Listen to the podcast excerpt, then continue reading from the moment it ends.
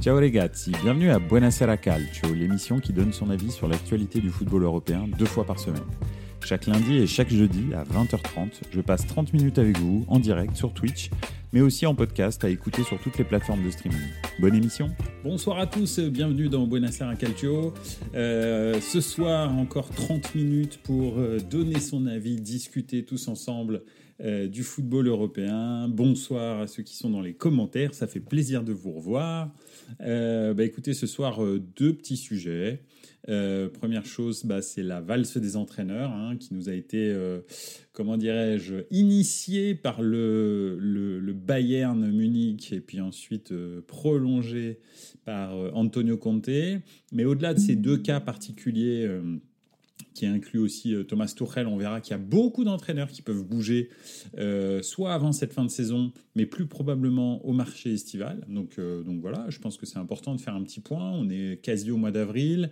la fin des championnats et des Coupes d'Europe va être début juin. Donc il reste plus qu'un mois et demi à peu près de compétition. Euh, deux mois de compétition, pardon. Donc, euh, donc voilà, donc ça va se prolonger, euh, ça va se s'annoncer très très rapidement. Donc on va faire un petit point là-dessus. Et puis bah, euh, je suis pas fervent adorateur, vous savez, des réunions internationales de football international.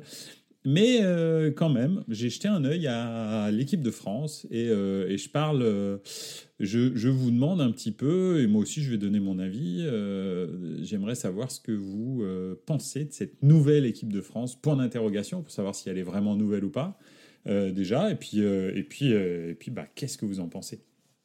Donc voilà. Voilà un petit peu le programme de la soirée. Après, si vous avez d'autres sujets que vous voulez aborder, n'hésitez surtout pas. Vous savez très bien que, euh, encore une fois, comme d'habitude, euh, ce sera avec grand plaisir que j'essaierai de réagir, de répondre si ce sont des questions à tous vos commentaires. Voilà. Euh, bah, ça commence fort. Bonsoir à tous. Pour une fois, je suis là. Non, pas pour une fois. Tu es toujours là, Forza You, donc c'est cool. Enfin, toujours, souvent. euh, si Galtier est limogé, les clubs engagés en Ligue des Champions doivent foncer sur lui car euh, grande chance de gagner la Ligue des Champions. les matchs entre, entre pays, pas regarder. Ouais, bah oui, je pense qu'on est beaucoup comme ça. En l'occurrence, euh, donc voilà. Alors oui, effectivement, euh, tu as tout à fait raison. C'est vrai que avec l'historique des, des, entraîneurs de, de, du Paris Saint-Germain, c'est très très important d'aller très très vite chercher cet entraîneur, hein, Galtier, parce qu'il y a quand même de grandes chances que euh, de gagner euh, une Coupe d'Europe derrière, en tous les cas. Euh, si j'étais Chelsea, j'arrêterais avec Harry Potter et je pense que je passerais à Galtier. Voilà. Hein. ce serait à peu près dans la même lignée, ce serait marrant. Donc voilà. Et puis alors, Campos à Chelsea, je pense que c'est le Graal absolu. Hein. Il, y a, il, y a, je sais pas, il y a 70 joueurs sous contrat. Là, Campos, là, monsieur 30%, monsieur 30%, il prendrait, mais alors comme jamais. Je pense que Galtier Campos, la vraie équipe qui leur va, c'est Chelsea. Mais on en parlera un petit peu plus tard parce que effectivement, de toute façon, euh, euh, c'est quelque chose qui, euh, bah, qui est réel. C'est-à-dire que la, la, succession de Galtier et de Graham Potter aussi à Chelsea est réelle. Donc bah, justement, on va commencer avec la valse des entraîneurs. C'est ça qu'on s'est dit. donc ça a été initié en grande pompe hein, avec, avec pertes et fracas par le Bayern. Hein. Un Bayern qui est sur 8 victoires en Ligue des Champions. Euh, combien de matchs 4 euh, euh, ou 5 matchs 4 matchs à l'extérieur en Ligue des Champions, 0 but encaissé. deuxième de Bundesliga, mais ils étaient premiers jusqu'à jusqu'à la journée précédente.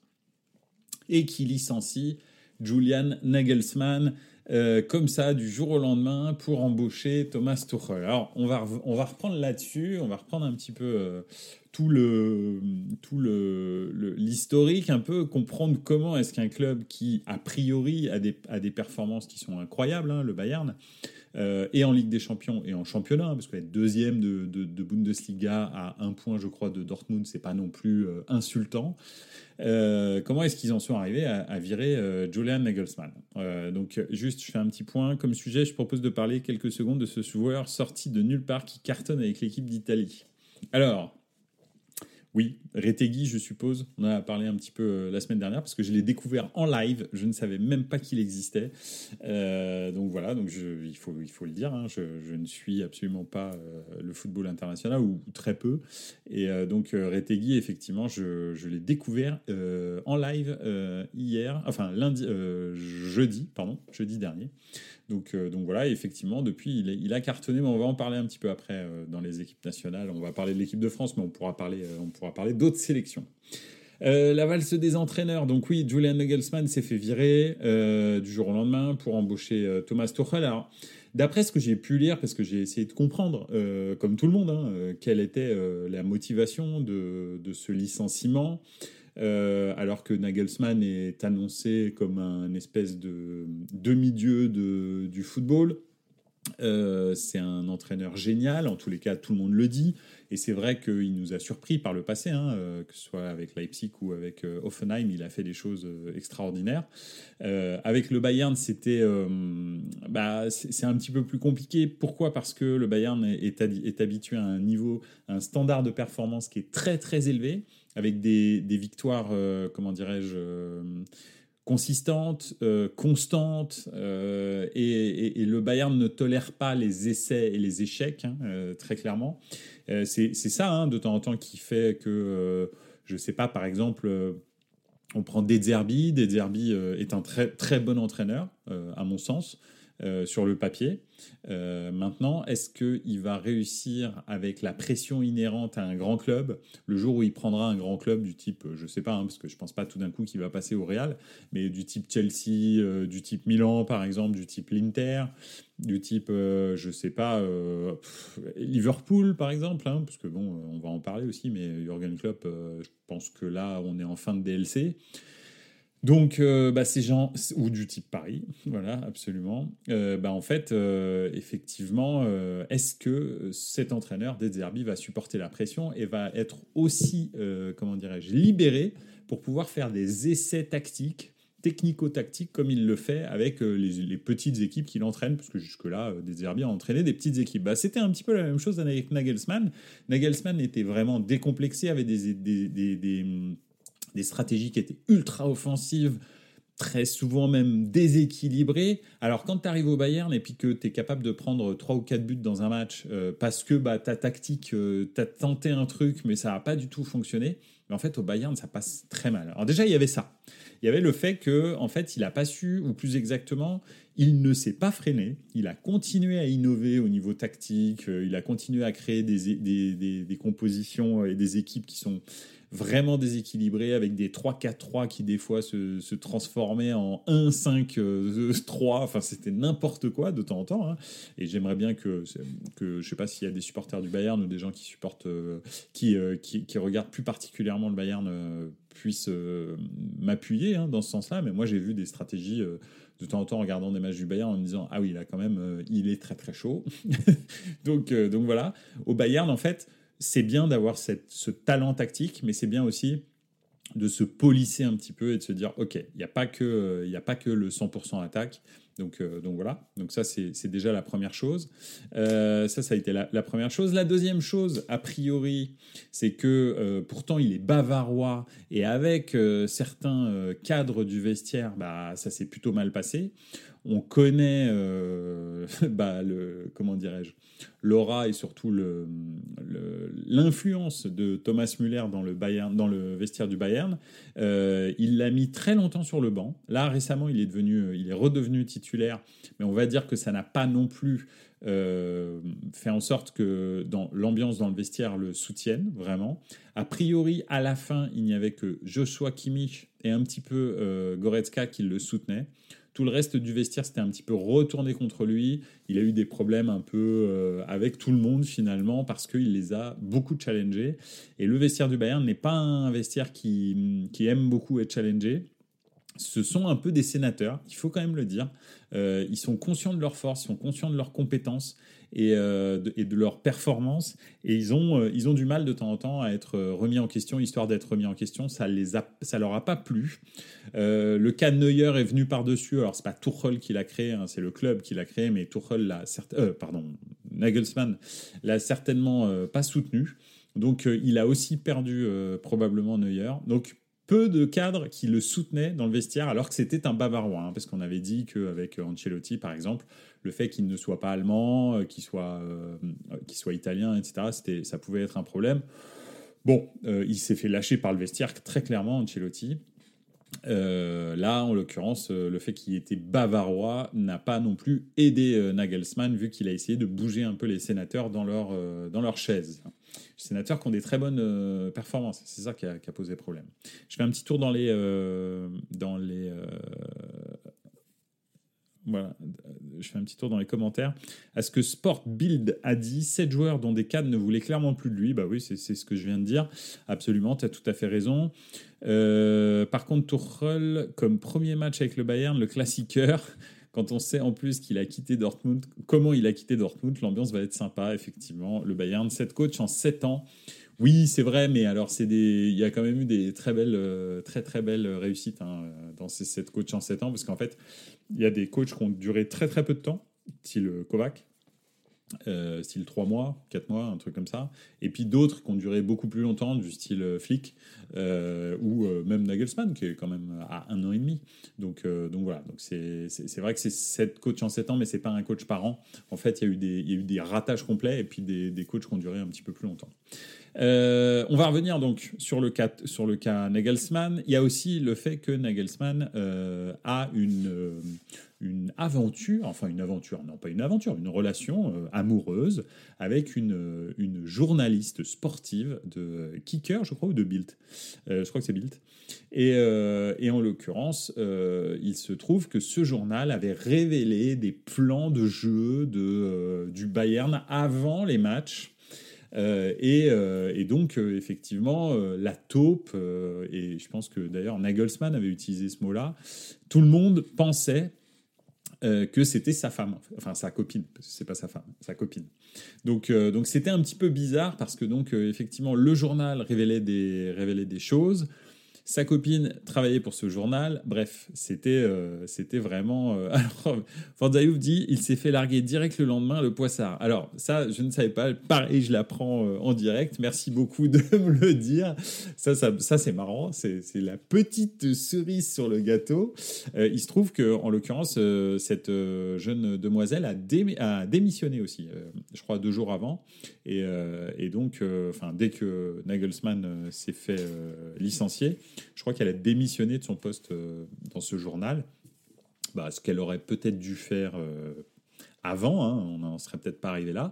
Et en fait, justement, le, vestiaire était un petit peu euh, pris entre deux feux parce qu'il faisait plus vraiment confiance à Nagelsmann, pensant qu'il était capable de révéler de révéler des choses sur le vestiaire et la vie du vestiaire du Bayern, hein, qui est un peu le, un lieu sain. Hein. Tous les vestiaires sont des lieux sains. Euh, vous savez très bien que toutes les équipes de foot, lorsqu'il y a des fuites sur la vie des vestiaires, réagissent de façon euh, très très euh, épidermique. Je ne sais pas si vous vous souvenez de dans les années 2000 justement du Paris Saint-Germain de Ali Lodic avec avec la taupe. voilà, ils avaient aussi parlé de taupe là au Bayern et c'est fréquent hein, ce mot de taupe pour pour tout joueur de foot révéler ce qui se passe dans ce lieu et sacro-saint. Donc tout ça a mené euh, euh, et euh, Oliver Kahn à licencier Nagelsmann parce que effectivement, le vestiaire ne le suivait pas. Mais il y avait aussi autre chose qui a poussé le Bayern à, licencier Nagelsmann de façon peut-être précipitée, parce qu'ils auraient pu quand même terminer ce mois et demi de compétition. Alors, il y avait la trêve internationale et ils se sont dit que s'il fallait changer d'entraîneur, ce serait pendant une trêve internationale comme ça, le nouveau coach a deux semaines pour prendre ses marques, commencer à travailler avec les joueurs qui ne sont pas internationaux, même s'il y en a très très peu au Bayern. Donc, euh, donc voilà. Euh, c'était la période, mais aussi le cas Thomas Tuchel. Thomas Tuchel, euh, c'est une histoire un peu ratée avec le Bayern. Après Dortmund, on sait que le Bayern adore vider les poches de Dortmund. Hein. ils l'ont fait avec de nombreux joueurs. Hein comme euh, Lewandowski euh, par exemple, mais pas que. Euh, Sammer, Mathias Sammer pour les gens qui sont un petit peu plus anciens, après la victoire en Ligue des Champions de Dortmund en 1997, leur joueur star Mathias Sammer est transféré au FC Bayern. Donc après, c'est un espèce de reliquat de la relation un peu bizarre, ambivalente qu'il y a entre le FC Bayern et le BVB. Pourquoi? Parce que lorsque euh, le BVB a quasi déposé le bilan, en fait, le FC Bayern l'a supporté financièrement par euh, divers, euh, divers, processus. Hein. Il me semble que déjà, d'une, il y a eu des transferts, mais aussi il y a eu un prêt. Parce que, en fait, le FC Bayern s'est rendu compte qu'ils avaient besoin du BVB pour exister et pour faire vivre la Bundesliga. Donc, ils ont cette espèce de rapport que peut avoir, euh, par exemple, je ne vais pas rentrer dans les détails, mais si je dois faire un, parallèle, c'est ce qui s'est passé entre Microsoft et Apple, où à un moment donné, Microsoft, pour ne pas se faire démanteler pour euh, un problème de, de, comment, de dominance sur le sur le, marché électronique a soutenu Apple euh, parce que en fait ils avaient besoin de, d'Apple euh, présent sur le marché parce que sinon en fait Microsoft allait se faire démanteler par l'État américain. Donc pour euh, excès de, de position dominante. Donc c'était un petit peu la même chose avec le Bayern et Dortmund euh, en l'occurrence, effectivement, euh, l'histoire a été un petit peu gâchée parce que Thomas Tuchel, donc euh, après Dortmund, après avoir quitté Dortmund de façon rocobolesque après l'attentat, je ne sais pas si vous vous souvenez, enfin c'était complètement dingue. Il y avait eu un attentat contre le contre le bus de Dortmund. les, les, dirigeants l'avaient forcé à rejouer, je crois, un jour ou deux après. Et là, ça avait complètement briser tout. Thomas Tuchel demandait à ce que le match soit reporté et que la direction de Dortmund le soutienne dans ce demande de report parce qu'il considérait que ses joueurs n'étaient pas aptes à jouer. Je crois que c'était un quart de finale de Ligue des Champions un truc comme ça contre Monaco. Ouais, voilà, absolument. Et en l'occurrence, euh, sa direction ne le soutient pas, plie devant l'UEFA.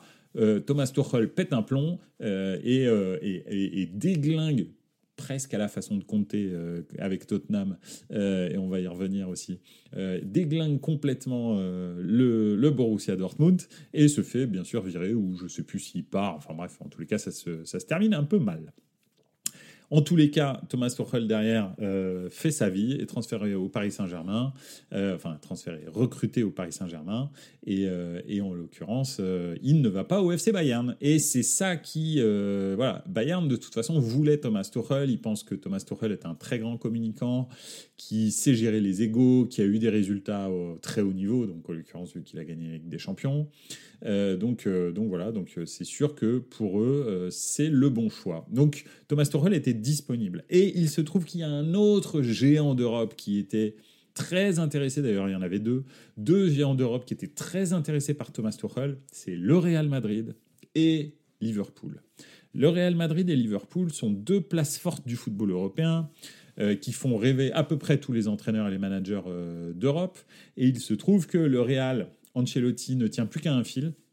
Il vient de perdre en deux semaines et demie deux classicos. Il est à 12 points du Barça en championnat, même s'il est deuxième du championnat, vu le niveau des autres équipes espagnoles. Bon, bah, heureusement qu'il est deuxième quand même, faut pas déconner. Et euh, le quart de finale, c'est peut-être la seule chose de, de Ligue des Champions, c'est peut-être la seule chose qui le tient, mais contre Chelsea, rien n'est gagné, parce que Chelsea est une très très grosse équipe. Alors, c'est sûr que c'est une très grosse, en tous les cas, une très très grosse, un très très gros euh, effectif. Donc après, effectivement, euh, ça tourne pas pour l'instant, mais Chelsea a tellement d'individualité que sur un malentendu, euh, le Real peut passer à la porte en quart. Donc en gros, euh, dans deux semaines, je crois, oui c'est ça, bah, à la reprise, à la reprise, il y a le, le troisième classico qui est le match retour de Copa del Rey entre le Barça euh, et, le Real. Si Ancelotti se rate, merci, c'est gentil d'être venu. Si en quart de finale, Ancelotti se rate, merci, c'est gentil d'être venu. Donc, Thomas Tuchel était euh, le choix quasi numéro un pour le Real. Et euh, le Bayern s'est dit, c'est simple, on va encore le perdre si on ne le prend pas maintenant. Le vestiaire est contre Nagelsmann. Il vient de passer deuxième du championnat contre Dortmund, ça sent mauvais, surtout que le prochain match, si le vestiaire ne se fédère pas derrière lui, bah c'est Der Klassiker. Donc si on doit faire un changement, c'est maintenant, c'est pas après avoir joué contre Dortmund, parce que Dortmund peut prendre 4 points d'avance. Et entre ces deux équipes qui perdent quasi pas, en tous les cas cette année, en, championnat, bah, reprendre 4 points, c'est vraiment très très compliqué. Donc ils ont décidé finalement, hein, quand on prend un petit peu de recul, on se dit bah ouais en fait c'était un bon choix de le faire à ce moment-là. Ils ont décidé de, se séparer de Nagelsmann et de recruter Thomas Tuchel pour ne pas le rater une deuxième fois comme quand il est parti euh, au Paris Saint-Germain. Donc voilà, on verra ce que ça va donner. On sait que Thomas Tuchel, lorsqu'il a été recruté en cours de saison, hein, comme ça a été le cas par, par Chelsea, bah, à la fin, c'était victoire en Ligue des Champions.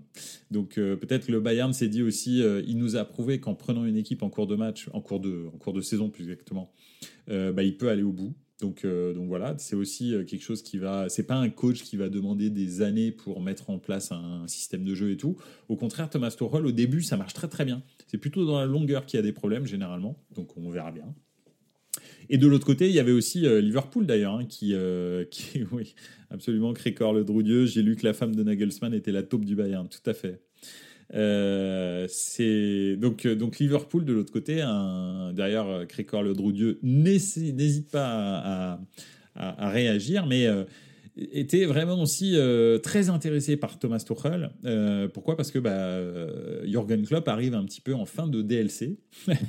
et, et s'il laissait trop longtemps le Bayern Thomas Tuchel dans la nature, il est très possible que Liverpool commence à pré-négocier un contrat pour la saison prochaine avec Thomas Tuchel. Je pense que par décence, euh, Liverpool ne séparera pas de Jurgen Klopp en cours de saison. Euh, en revanche, je pense qu'à la fin de saison, il va y avoir un gros bilan de fait et j'espère pour ce club de Liverpool et même pour Jurgen Klopp parce que je pense que là maintenant, ça y est, il est arrivé au bout du bout du bout du processus ce serait bien que Jürgen Klopp aille voir ailleurs euh, ce qui se passe. Et euh, pourquoi pas, bah, pourquoi pas un Julian Nagelsmann à Liverpool. Je trouve que ça collerait très très bien. Bon après il n'y a pas que lui, hein. il y a aussi, euh, je sais pas. J'allais dire Antonio Conte, mais bon, ça, ça m'étonnerait que, que, Liverpool s'attarde là-dessus. Mais Julian Nagelsmann, je pense qu'il collerait absolument parfaitement avec Liverpool, surtout après euh, Jürgen Klopp. Donc euh, voilà, un, coach un petit peu fantasque avec beaucoup de personnalité, euh, qui tactiquement tente des choses, un football très très offensif, très ambitieux, et puis bah, toujours cette espèce de, de filiation allemande du coaching. Moi je trouve que ce serait, ce serait une bonne chose. Donc entre le Real et Liverpool, le Bayern s'est dit ok c'est maintenant ou jamais, on prend Tuchel. Donc voilà. Euh, Crécor Le je suis d'accord, faut attendre la fin de saison pour juger. Oui, euh, en tous les cas, euh, Jürgen Klopp, bon de toute façon il va pas gagner non plus 500 trucs, hein. donc voilà. Euh, le seul club qui devrait virer son coach, ben on le vire pas. Je suppose que tu parles de la Juve. Euh, oui, effectivement. Euh, j'espère, franchement, j'espère sincèrement que la, la, Juventus, à la fin de la saison, va se séparer de Max Allegri et va passer à un coach du style, je sais pas, même Simone Inzaghi s'il s'en va de l'Inter.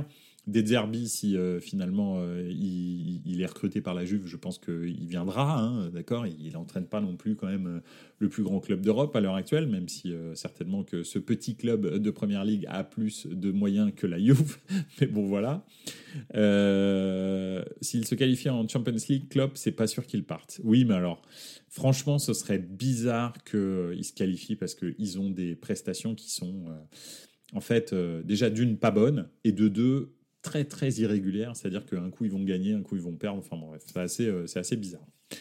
Et cet été, donc là on, a, on, a, on est rentré un petit peu dans le détail de Jürgen Klopp et euh, euh, pardon de Thomas Tuchel et Nagelsmann et comment est-ce que le Real et le et Liverpool vont être des prétendants à avoir un nouveau coach.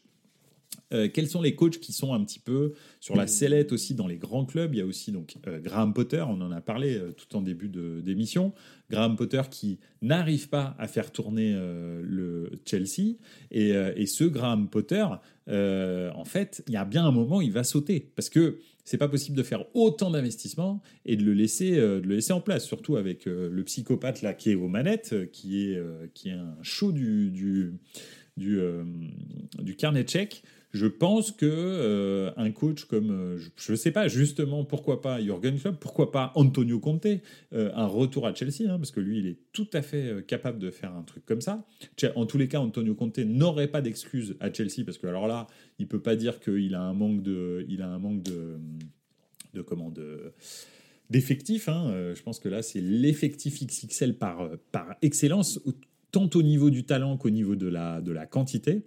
Euh, donc, euh, donc voilà. Donc je pense que Antonio Conte à Chelsea à la place de Graham Potter, je le vois bien. Un petit retour à Chelsea. En plus, il connaît bien le, truc. Même si Conte a dit qu'il aimerait bien rentrer en Italie, hein, parce que malheureusement en ce moment, il, a subi, je crois, deux ou trois pertes très proches dans sa famille.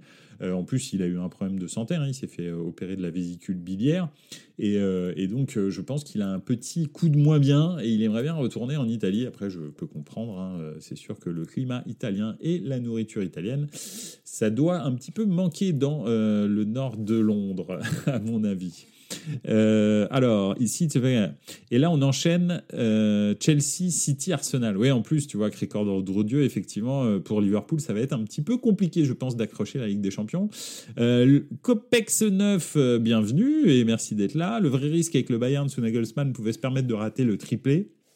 Or, avec l'arrivée de Tuchel, il n'y a aucune plus-value s'ils ne font pas le triplé. Alors, je je sais pas si le triplé vraiment euh, c'est nécessaire. Je pense quand même que euh, le truc qui va faire la différence, et là pourquoi ils ont recruté Tuchel, et c'est ce que je disais, Tuchel a prouvé que euh, arriver en cours de saison dans un, dans un club, ça l'empêchait pas d'avoir des grosses on va dire, prestations en Coupe d'Europe et d'avoir un jeu mature très très rapidement. Et je pense que s'il gagne la Ligue des Champions, hein, c'est pas grave s'il perd le championnat et la Coupe. Je pense que ce qui manque réellement au Bayern, c'est vraiment la, Champions. Donc, euh, donc voilà, donc je pense que c'est là-dessus qu'ils l'attendent et ils vont de toute façon lui donner du temps. Euh, la saison prochaine, c'est sûr qu'il sera là. Et là, en revanche, effectivement, je pense que là, on l'attendra sur le triplé ou en tous les cas le doublé. déjà, ce sera pas mal. Euh, Le je le sentais bien quand il est arrivé, mais au final, il était un peu surcoté Potter, surtout quand tu vois que Brighton fait les mêmes résultats sans lui. Ouais, absolument, Brighton est un très bon club, et un très bon club, bien construit, euh, basé sur la data hein, du recrutement, basé sur la data. basé sur la data ne veut pas dire qu'on recrute uniquement avec la data, mais que la data nous permet de détecter des joueurs qu'on n'aurait pas détectés sans elle. Et ensuite, bien sûr, euh, les, les, scouts euh, font leur travail, hein, bien entendu. mais oui, Brighton fait vraiment des choses incroyables. Et, et, Graham Potter, en revanche, à Chelsea, ouais, c'est pas, c'est pas terrible, terrible. Je crois que c'est un petit peu trop gros pour lui. il va falloir qu'il redescende gentiment à Southampton ou un truc dans le genre refaire ses classes et puis après on, verra au Brentford. Voilà. Euh, j'avais un petit sujet juste avant que l'équipe de France quand tu auras fini le premier. Oui, bien sûr.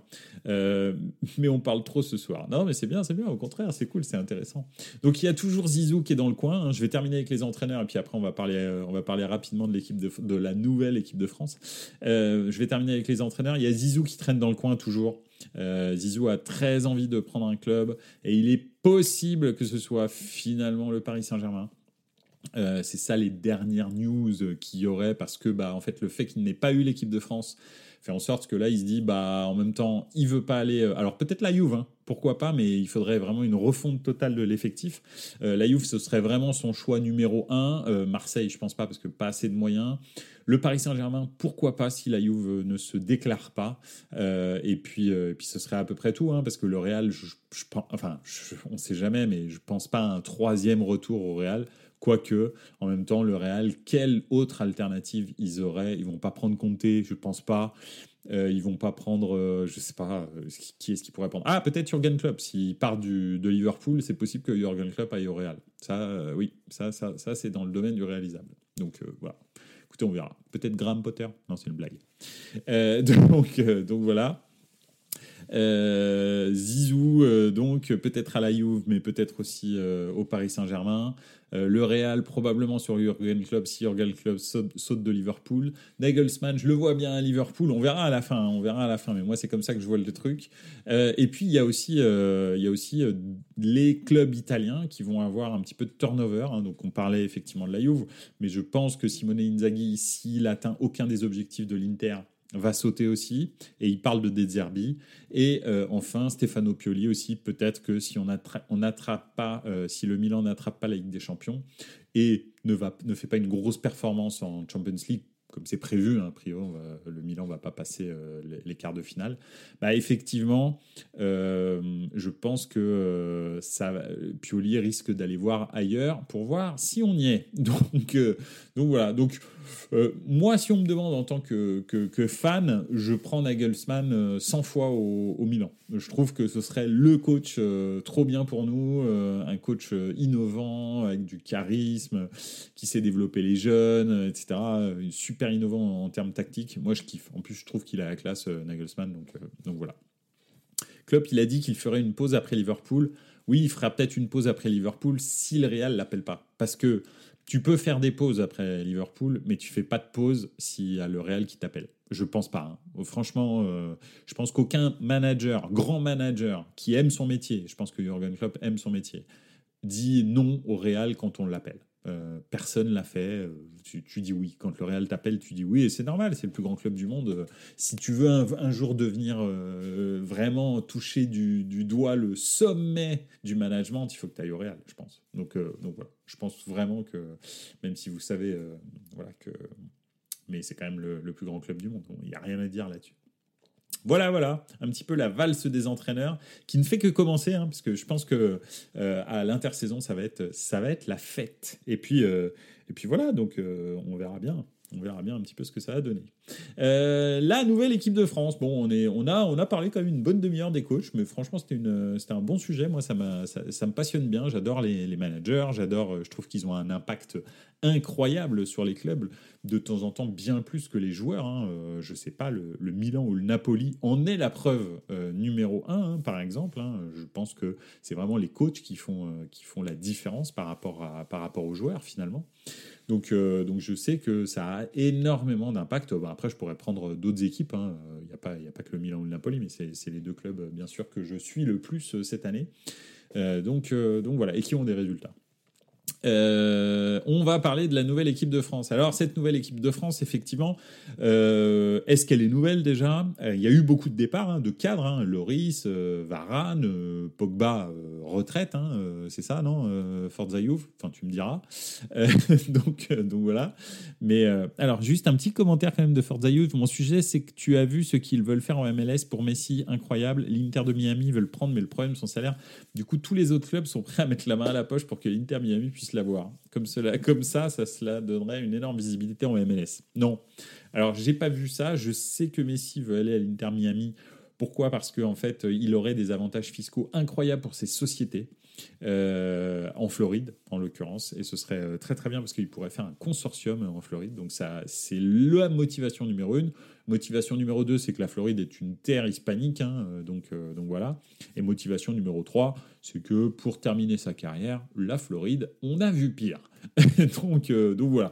Donc effectivement. Après effectivement la MLS est en plein développement. Il est possible qu'il fasse des dingueries. Et puis c'est une société privée la MLS hein, c'est un petit peu comme la NBA donc ils sont capables de faire ce genre de choses. Ce qu'une fédération comme la, comme la Ligue 1, enfin une fédération française avec euh, une, une délégation pour le football professionnel comme la Ligue 1 ne peut pas faire. Donc euh, voilà, on ne peut pas demander à tous les clubs de partager pour euh, acheter Neymar parce qu'on veut que Neymar joue au Paris Saint-Germain et ça donnera de la visibilité. C'est pas possible.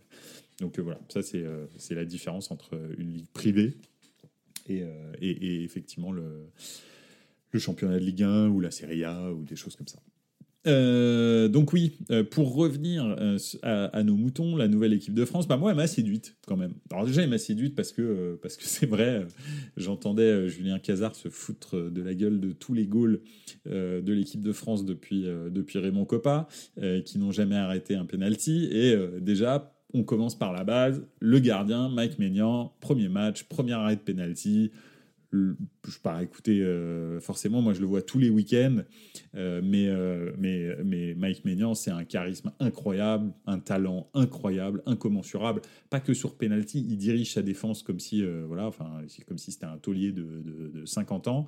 Et, en plus il a même un impact sur le jeu parce qu'en fait il empêche ses défenseurs de jouer sur sa surface. Pourquoi? Parce que lui joue quasi au milieu de son propre terrain. Donc, euh, donc tu peux peux pas reculer quand euh, tu as Mike Maignan euh, dans tes cages.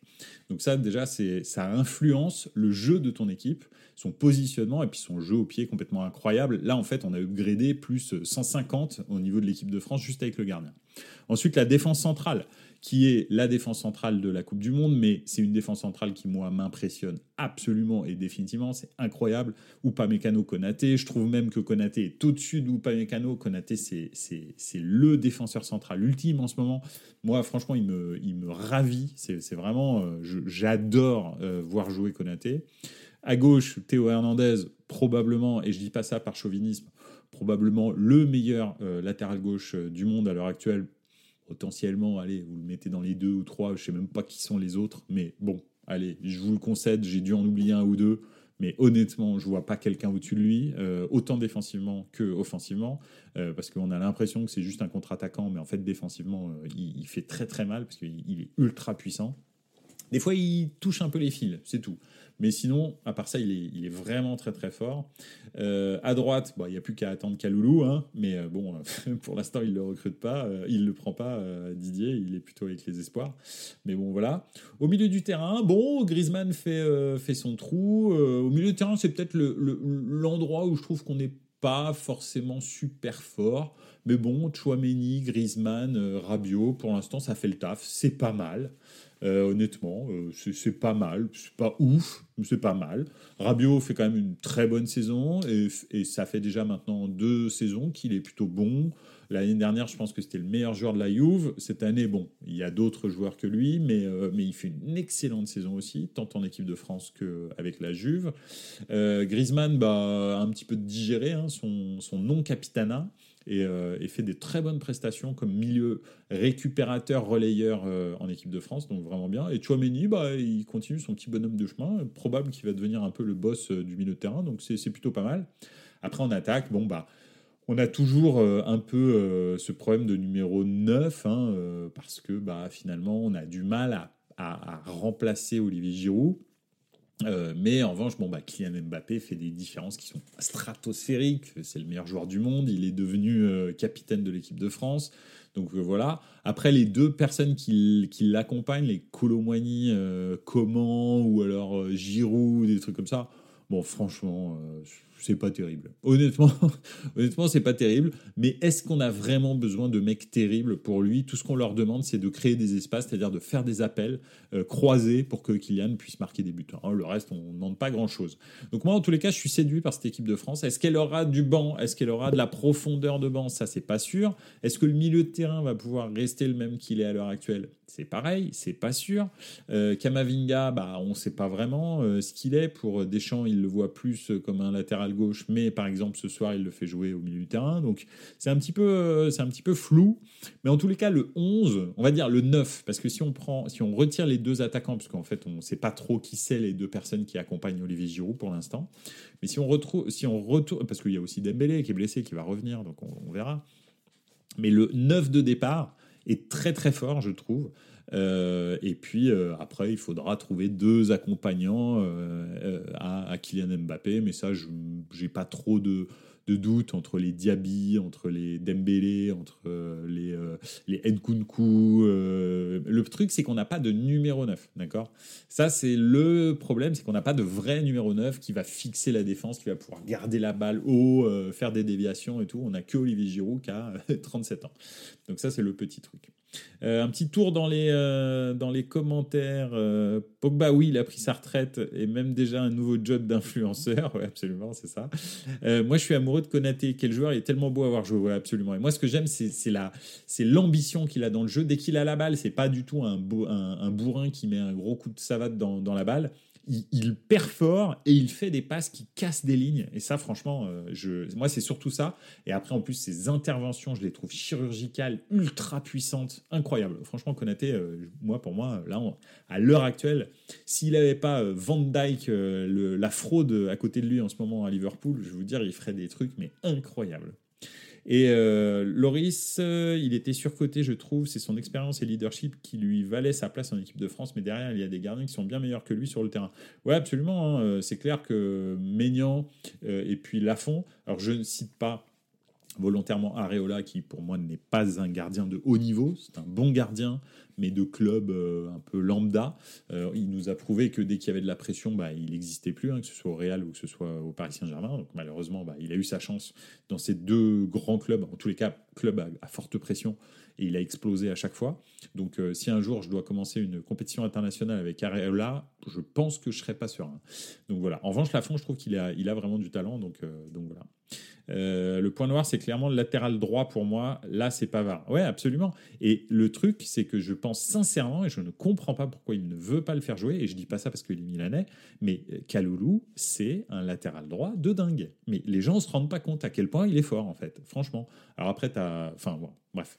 J'espère qu'un jour les gens se rendront compte. Hein. J'avais fait la même, la même campagne pour Théo Hernandez. tout le monde me disait que j'étais, j'avais les yeux de l'amour pour lui. Alors oui, c'est vrai, j'ai les yeux de l'amour pour Théo Hernandez, mais je pense qu'il a fermé deux trois bouches. Hein. Ça y est, on discute plus trop du fait que est-ce que Hernandez doit être titulaire à gauche? Bah, vous direz la même chose certainement dans un an avec Kaloulou à droite. Je vous le dis, je vous l'annonce. Hein. voilà. Euh, je connais un gars euh, qui est un énorme fan de Liverpool. Il m'a dit qu'à Liverpool, les supporters l'adorent de fou. Konaté, trop bien. Tomori, Kaloulou, deux pays différents, mais jamais pris, je comprends pas. Ouais. Alors après, honnêtement, je pense quand même que Kaloulou est plus fort que Tomori. Donc euh, vraiment, Tomori, des fois, il a des, trous. Kaloulou, il n'a jamais de trous, hein. quasi. Hein. C'est une machine. Hein. Donc, donc voilà. Et pareil, très très ambitieux dans le jeu, comme Konaté. Donc, donc voilà. Euh, enfin voilà, en tous les cas, oui, c'est une nouvelle équipe de France. Euh, elle me, elle me, elle me hype, on va dire qu'elle me, elle me fait envie cette équipe de France. Et, euh, je suis en train de, voilà, donc elle me hype cette équipe de France et j'aimerais bien voir un petit peu. Après, c'est ce qui va accompagner tous ces cadres qui, qui, qui, qui, la structure pour l'instant. Pour l'instant, je suis pas, suis pas super serein là-dessus. Mais sinon, à part ça, euh, j'aime beaucoup cette nouvelle équipe de France parce qu'on peut parler d'un vrai euh, deuxième euh, cycle de l'équipe de France. Et celle-là, elle me fait même meilleure impression que la précédente, qui a déjà fait des, prestations incroyables. voilà. Voilà, bah écoutez, c'est tout pour ce soir. Il est 21h10, on a fait 40 minutes. Bah écoutez, on a un petit peu débordé, mais c'est les entraîneurs. J'espère que ça vous a plu, j'espère que ça vous a intéressé. J'espère aussi que cette revue un peu d'effectifs de l'équipe de France euh, vous a intéressé. Euh, en tous les cas, moi, j'ai pris beaucoup de plaisir à en parler avec vous. Euh, on se retrouve de toute façon jeudi soir pour un sujet complètement différent, mais je fais confiance au football. Il va m'en appeler plein, comme d'habitude. Et puis, en attendant, vous pouvez tout à fait euh, tout à fait nous euh, me comment dirais-je me contacter sur Twitter, sur Instagram ou sur Twitch pour euh, je sais pas par exemple demander qu'on parle d'un sujet en particulier, vous abonner, me donner des idées, du feedback et puis n'hésitez pas à nous noter aussi, à nous suivre sur Twitter, sur sur Twitter, sur Instagram et puis sur sur Twitch et aussi à nous écouter en podcast. Voilà, merci beaucoup et n'oubliez pas, ciao les gars, ciao.